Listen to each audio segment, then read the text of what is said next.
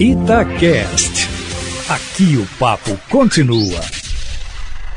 Olá, hora do debate dos comentaristas e hoje, como disse, o nosso debate está internacional, porque temos aqui no estúdio, além do Edu Panzi do Júnior Brasil, o nosso Marcelo Beckler, que está de férias de Barcelona e passa férias no Brasil. Normalmente é o contrário, Beckler, que todo mineiro sonha em fazer, o brasileiro sonha em fazer. Mas o Beckler está aqui conosco e vai participar desse debate. Começo dando boa noite para você, Marcelo. Tudo bem? Tudo bem, né, Léo? Boa noite. Também. A diferença é que lá não tem feijão tropeiro, né? Então de vez em quando eu tenho que vir passar aqui férias. É o que você sente mais falta?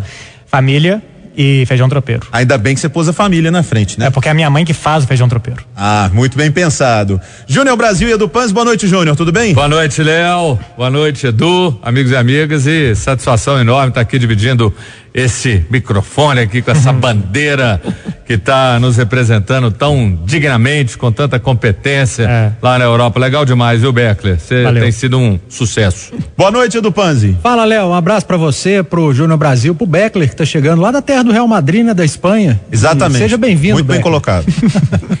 6 e 38 vamos começar falando do Galo. O Atlético conquistou uma vitória importante contra o Atlético Paranaense, que nunca é um adversário fácil. O Xará Paranaense veio com muitos desfalques, né? O Galo também tinha desfalques, mas o Atlético Paranaense tinha mais desfalques, até poupando jogadores, pensando na Copa do Brasil. Mas, ô Panzi, o que chama mais atenção é o Atlético ter vencido sem o Hulk? A gente pode dizer que isso é o mais importante da vitória? Ô, Léo, eu acho que é um detalhe da vitória. O mais importante é o Atlético seguir na briga, seguir no G4, na cola do Palmeiras, ter tirado dois pontos, né? Da vantagem que o Palmeiras tinha. Hoje o Galo é o vice-líder, com um ponto atrás do Palmeiras. E venceu o mais importante no campeonato tão equilibrado como é o Campeonato Brasileiro. O Atlético emendando uma sequência de vitórias como há muito tempo não emendava. O Atlético com uma defesa menos vazada do campeonato, como há muito tempo não acontecia. O Atlético em 40 jogos na temporada, tendo sofrido, é, tendo não sofrido gols em 22, mais de 50%, como há muito tempo não acontecia.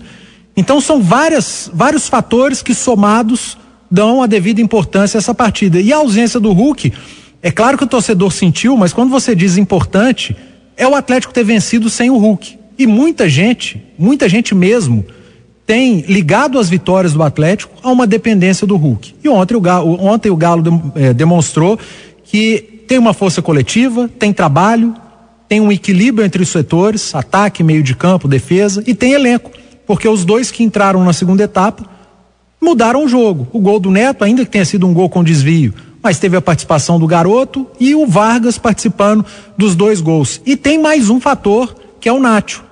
O craque, Léo, ele decide até quando ele tá mal. E o Nacho tá mal, acho que mal fisicamente. As pessoas não estão dando devido valor à Covid. O Nacho vem de uma sequência de Covid emendada com lesão muscular e depois uma sequência de jogos. Fisicamente, ele, eh, o Nath, por melhor que ele seja, mais inteligente que ele seja, ele precisa da parte física. Então, é, são muitos fatores, como eu disse, que somados dão importância a essa vitória do Atlético. A gente vem aqui justamente para não falar o óbvio, né? Muita gente falando, ah, o Atlético vai ter que jogar muito mais para ser campeão brasileiro. Isso é óbvio. Até porque tem um time que é melhor que o Atlético na competição, que é o Flamengo, outro do mesmo nível, que é o Palmeiras. Ah, o Galo vai ter que jogar muito mais do que está jogando para eliminar o River. Óbvio também. O River é melhor que o Atlético. O River é o clube mais vencedor da América do Sul é, nos últimos anos. É um dos melhores times da Libertadores. Então, para fugir um pouco do óbvio, a gente pega alguns detalhes para dar importância à vitória do Galo. Boa, Panzi. Ô, Beckler, o Hulk é sem dúvida alguma o grande nome do Campeonato Brasileiro até agora. Como é a repercussão do Hulk no futebol brasileiro lá na Europa? Não existe, né? Não existe. É, não, não, se fala. Assim, primeiro que assim, talvez em Portugal, onde ele jogou, ainda sai alguma coisa e tal. Se você entrar no site, vai ter alguma notícia e tal, mas não é que assim, que alguém te pare para perguntar, que algum jornalista colega se interessa e tal. E é culpa deles, né? É mais ou menos culpa deles. Quando o Barcelona contratou o Arthur, ele era o melhor jogador da Libertadores com o Grêmio e eu fiz uma ronda de ir em programas de rádio e televisão lá explicar quem era o Arthur. Eles não veem nada. Então não é um problema com o Hulk, eles não veem o, o futebol brasileiro. É, para mim o Atlético tem um problema que é ser chamado de mineiro. O Atlético tem que ser chamado de Atlético. É o nome dele. É, a não ser que a gente também comece a chamar de mineiro aqui. Então acho que o Atlético tem que melhorar a, esse tratamento de marca que ele tem na América do Sul, que é aquilo lá na Argentina, eles chamam de mineiro. O Olé ficou fazendo capa do Atlético aí, chorando a derrota do Boca uma semana e chamando de mineiro. Alguém tem que explicar que é Atlético. Esse é o problema. Agora, de resto, não é problema nem do Hulk nem do Galo. É problema do futebol brasileiro, que por mil razões não consegue exportar o que a gente tem aqui, a não ser jogadores. A gente exporta jogadores e só, repercussão nenhuma. Sem o Hulk, Júnior Brasil, o Vargas apareceu para decidir o jogo. Quis tanto ser protagonista o Vargas que ele fez de tudo, né? Ele acabou até sendo expulso, fez gol, deu assistência, mas acho que uma situação, o Vargas é um exemplo de que o Atlético precisa de outros protagonistas, porque quando a gente vê o Flamengo, citado agora pelo Panzi, Flamengo um dia que o Bruno Henrique não faz três gols, o Arrascaeta arrebenta, depois o Everton Ribeiro, depois é o Pedro ou é o Gabigol, o Galo precisa que outros jogadores ajudem o Hulk nesse protagonismo no Atlético Júnior. Sem dúvida. Agora tem um detalhe: o Vargas voltou mais fininho, voltou com uma outra postura, até essa vontade, esse excesso que ele teve no jogo, eu vejo como algo positivo no sentido, o cara quer mostrar algo e ele chegou com outra forma. Ele entendeu que do jeito que ele estava jogando, ele não estava conseguindo entregar. E aí você falou de protagonista, o Alan é um cara que foi um protagonista e tem feito bons jogos. Se ele tem a cabeça no lugar, ele consegue ser muito importante. E para mim, quando ele está bem, reflete nessa defesa do Atlético, que tem funcionado e funcionado muito bem, graças ao Cuca, que trouxe esse equilíbrio ao Atlético. E mesmo a gente sabendo que às vezes tem algumas peças que não vão dar uma resposta quando você compara com o Flamengo, que vem do banco, mas o Atlético tem tido um bom conjunto e interessante, sempre no primeiro tempo, às vezes é aquele primeiro tempo que tem alguma dificuldade, o Cuca dá aquela mexida, coloca às vezes mais um homem de frente, muda a estrutura e o Atlético consegue bons resultados. Isso tem sido interessante, também um mérito do Cuca, essa boa leitura e essa consertada no time. Vamos falar do Cruzeiro aqui agora, 6 e 44 na turma do bate-bola. Ô Beckler, eu vou começar contigo, porque a gente tem comentado isso já há alguns meses aqui.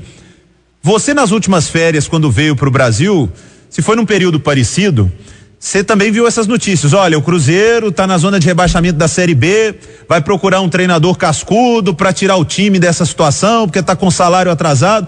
Passou um ano, Beckler. E a notícia é a mesma: o Cruzeiro está procurando um treinador cascudo, com salários atrasados, para tirar o time dessa zona de rebaixamento. É. O que vai acontecer?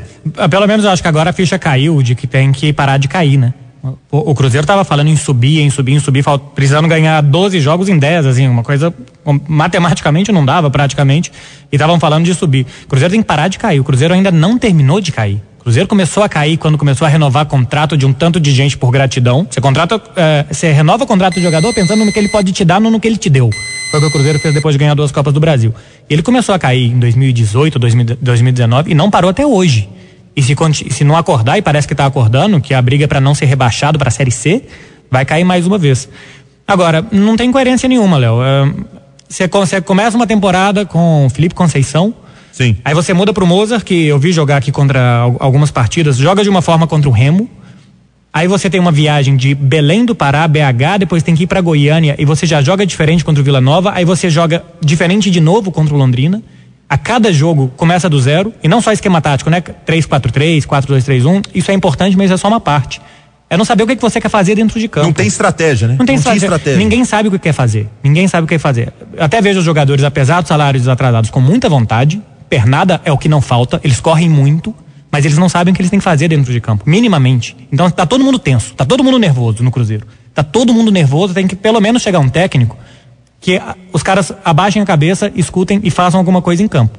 Porque o que eu tô vendo é assim, é um time que a cada jogo tá em pré-temporada, começando a pré-temporada fazendo o primeiro jogo que tá fazendo. O problema é que fora de campo ninguém sabe o que fazer também, né, Léo?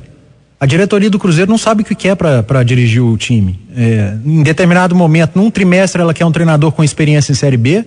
No, no trimestre seguinte, ela quer um treinador com experiência de Cruzeiro, que conhece o Cruzeiro e, e, com experiência no futebol. No trimestre posterior, ela quer um treinador que tem o histórico de recuperar equipes na Série B. No outro trimestre, ela quer um treinador que vem de um bom trabalho e que quase conseguiu um acesso. E agora, no trimestre atual, ela quer voltar com um treinador experiente, com história no clube e que se, é, se encaixe nesse perfil que o Beckler falou, que ele chega no vestiário, o jogador abaixa a cabeça para ele. Eu acho que é o perfil que, o, que a diretoria do Cruzeiro está procurando. Ela não quer saber de treinador com ideia de jogo, não. Nós estamos atrás de um treinador ofensivo, um treinador que joga de maneira reativa, um treinador que gosta de ter a bola. Não, agora a bola da vez é um treinador experiente, cascudo e que seja maior do que os atletas dentro do vestiário, porque os últimos que passaram olhavam para cima para falar com os jogadores. Agora a diretoria quer um treinador no sentido figurado, É. que olhe para baixo, que E- tenha experiência e casca. E dentro disso tem um problema, o Samuel estava falando no início do programa, é, o patrocinador que é o Luxemburgo. Então, então você não precisa de diretoria de futebol, gerente de futebol, vice-presidente de futebol. Se é o patrocinador que entende qual é o técnico que deve contratar, por mais que o patrocinador seja importantíssimo, porque se o Cruzeiro tem algum dinheiro para pagar alguém, pagar a conta de luz, é porque esse patrocinador dá, mas ele não pode decidir o seu técnico. Agora tem um detalhe. pode decidir como é que você vai jogar. E o Luxemburgo que é o quê? Aquilo que o Léo tanto tem falado, salários em dia. E é até uma coisa muito digna para organizar a casa. Isso é importante. Vocês citaram N exemplos eh, de como a diretoria está perdida. Eu vou mais além. Você contrata um Rômulo para um contrato de três anos, sendo que o cara não está conseguindo nem entregar fisicamente nesse ano. E depois você vai ter ainda mais dois anos. Claro que deve ter sido um salário que é representativo, porque não teve um outro custo. Ou seja, fica tudo muito complicado. É uma diretoria que erra demais. E fica na minha cabeça a sensação seguinte: se o Moza não tivesse pedido para sair, talvez para a diretoria estava tudo bem. A diretoria não mandaria embora, fosse para colocar o Célio Lúcio ali para segurar a onda. Mas é inconcebível um técnico que chega a 10 é, jogos sem saber o que é vitória. A culpa era só dele? Não, mas ele tinha que ser cobrado pelas coisas dele, porque a diretoria errou demais, jogadores que não entregam. Então é um pacote muito mal desenhado que não é só dessa gestão, que vem lá de trás, mas os erros dessa gestão são crassos demais. Ô, Júnior, eu só discordo de você em uma coisa e acho que você vai concordar comigo. o Moza não pediu pra sair. Foi um acordo que fizeram eu que foi exatamente, porque ninguém né? ouviu o Pra- Mozer é, pra, pra que o Cruzeiro pudesse contratar outro treinador, é inclusive nobre da parte dele, porque ele poderia bater o pé, até mesmo porque há uma semana atrás o Vanderlei Luxemburgo estava dando uma entrevista falando que foi procurado pelo Cruzeiro e o Moza era treinador do Cruzeiro. Ele podia ter batido o pé, ele, ele, ele tinha esse direito, ele acreditava que ele ia tirar o Cruzeiro dessa. Isso você não pode tirar do Moza, ele errou muito, mas Os ele estava jogadores Mas eu também, acho que ele né? jogou a toalha também quando teve jogo que ele sequer conversou com os jogadores. E quando eu falo essa coisa do Mozer pedir pra sair, é porque eu tenho que ficar com a versão oficial. Eu não tive uma conversa com ele, eu não posso virar e falar, olha, não foi, é, foi um acordo ali. Eu não tenho dados pra falar, então eu tenho que ficar com essa versão oficial. Eu concordo. O que eu tô dizendo assim, o Mozart em si, ele acreditava que dava para buscar. Ele tentou. Só que ele não conseguiu pela falta de experiência, pelos problemas foram muito grandes para ele, pelas adversidades. E eu acho que vocês vão pelo mesmo caminho aqui que nós temos ido há alguns meses. Como a diretoria do Cruzeiro precisa parar de errar. O Beckler usou um termo, precisa parar de cair, precisa parar de errar. Precisa pensar bem. Ah, mas seria bom já ter o treinador para comandar no próximo jogo? Ótimo, mas se não der tempo, pensem um pouco no que o Panzi acabou de falar. Nós vamos contratar o Luxemburgo por quê? Só para ele chegar, bater na mesa no vestiário? Não, mas qual é a ideia de futebol? Cruzeiro tá com o transfer ban, ah, vai trazer o Luxemburgo, vai pagar o salário, vai pagar os transfer ban, vai buscar mais jogador? Vocês já pararam para fazer as contas? É muito, é o Luxemburgo grana. quer salário em dia. Ele tá errado? Não. Qualquer treinador que vier tem o direito de exigir salário em dia. Transfer ban. Você somar transfer ban com atrasado, com salário até final do ano, com mais salário do treinador que vai vir. O, o- Pedro dos supermercados BH ou qualquer outro investidor quiser colocar dinheiro no clube, vai colocar para mais de 40 milhões. Na bucha só até o final do ano. Vai ter esse dinheiro? Vai, vai, vai bancar? Vai dar garantia? Eu, sinceramente, tenho lá minhas dúvidas. Por isso, eu, eu entendo que está tendo essa demora e um pouco de dificuldade do Cruzeiro é, acertar o nome. 6 horas e 51 minutos. Conversamos aqui com os comentaristas da Itatiaia, Júnior Brasil, Edu Panzi, com a presença do Marcelo Beckler, a quem eu vou pedir para não sair daí. Não sai. Porque daqui a pouco, nas últimas, tem uma notícia que normalmente você daria lá, lá de Barcelona. e eu vou passar para você aqui, Beckler. A gente volta já já, 30 segundinhos, com as últimas da turma do bate-bola.